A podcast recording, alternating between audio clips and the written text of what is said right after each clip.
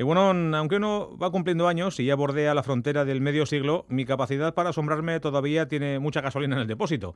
Sobre todo si esa sorpresa tiene como causante al ser humano. Y es que, por muchas barbaridades que hayamos hecho, por muchas estupideces que se nos hayan ocurrido y por muchas veces que nos hayamos esmorrado por hacer el imbécil, las personas humanas seguimos jugándonos el resto si a alguien se le ocurre decir aquello de a que no hay eso, con nefastas consecuencias casi siempre.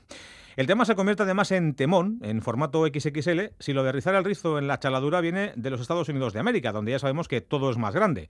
Los pantalones vaqueros, las botellas de Coca-Cola, las facturas del hospital y el deseo de hacer el cafre. Sin ser experto en la idiosincrasia yankee, Resulta curioso que un país que desde Los Ángeles hasta Boston, o desde Minot en Dakota del Norte hasta Corpus Christi en Texas, se une y hace piña en torno a sus símbolos más patrios, la bandera, el himno, el ejército o el béisbol, funciona después como un batiburrillo de legislaciones propias de cada estado que chocan entre sí y que provocan situaciones de lo más curioso. Por ejemplo, que un tipo que tiene muchos boletos para ser presidente pueda estar machacando a sus rivales de partido en la carrera por ser candidato, al tiempo que dos estados le han prohibido ser candidato por haber alentado el asalto del Congreso estadounidense, mientras en otro le están juzgando por un presunto delito de estafa y otro de abuso sexual. Sí, amigos y amigas, Donald Trump, nuestro querido Tiriti Trump, está lanzado hacia la Casa Blanca, su añorada Casa Blanca. En los últimos días ha triturado a sus rivales dentro del Partido Republicano en los caucus de Iowa.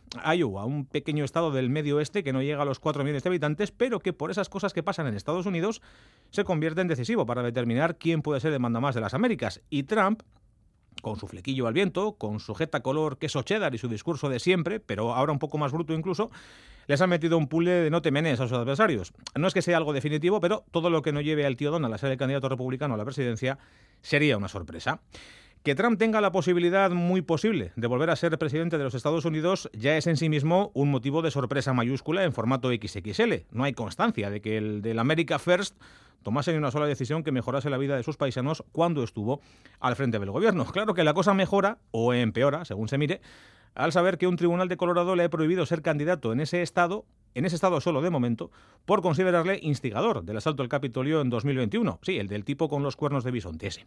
Sentencia que, por cierto, puede no ser la única en esa línea porque hay más denuncias en otros estados. Además, Tiriti está siendo procesado en Nueva York por falsear las cuentas de sus empresas y por estafa, incluido el pago a una actriz porno para ocultar la relación entre ambos, y por difamar a una periodista de la que abusó sexualmente. Y de esto hay sentencia condenatoria de un jurado popular. Vamos, que Donald se va a pasar más tiempo en el banquillo de los acusados que en el atril, desde el que vocifera sus proclamas.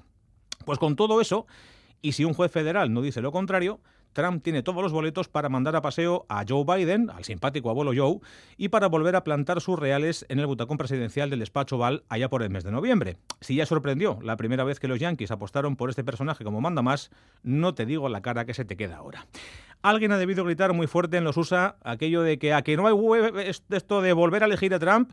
Y ya veis, la capacidad del ser humano para pegarse tiros en el pie no conoce límites, y menos por aquellos pagos donde hasta las lagartijas van con pistola.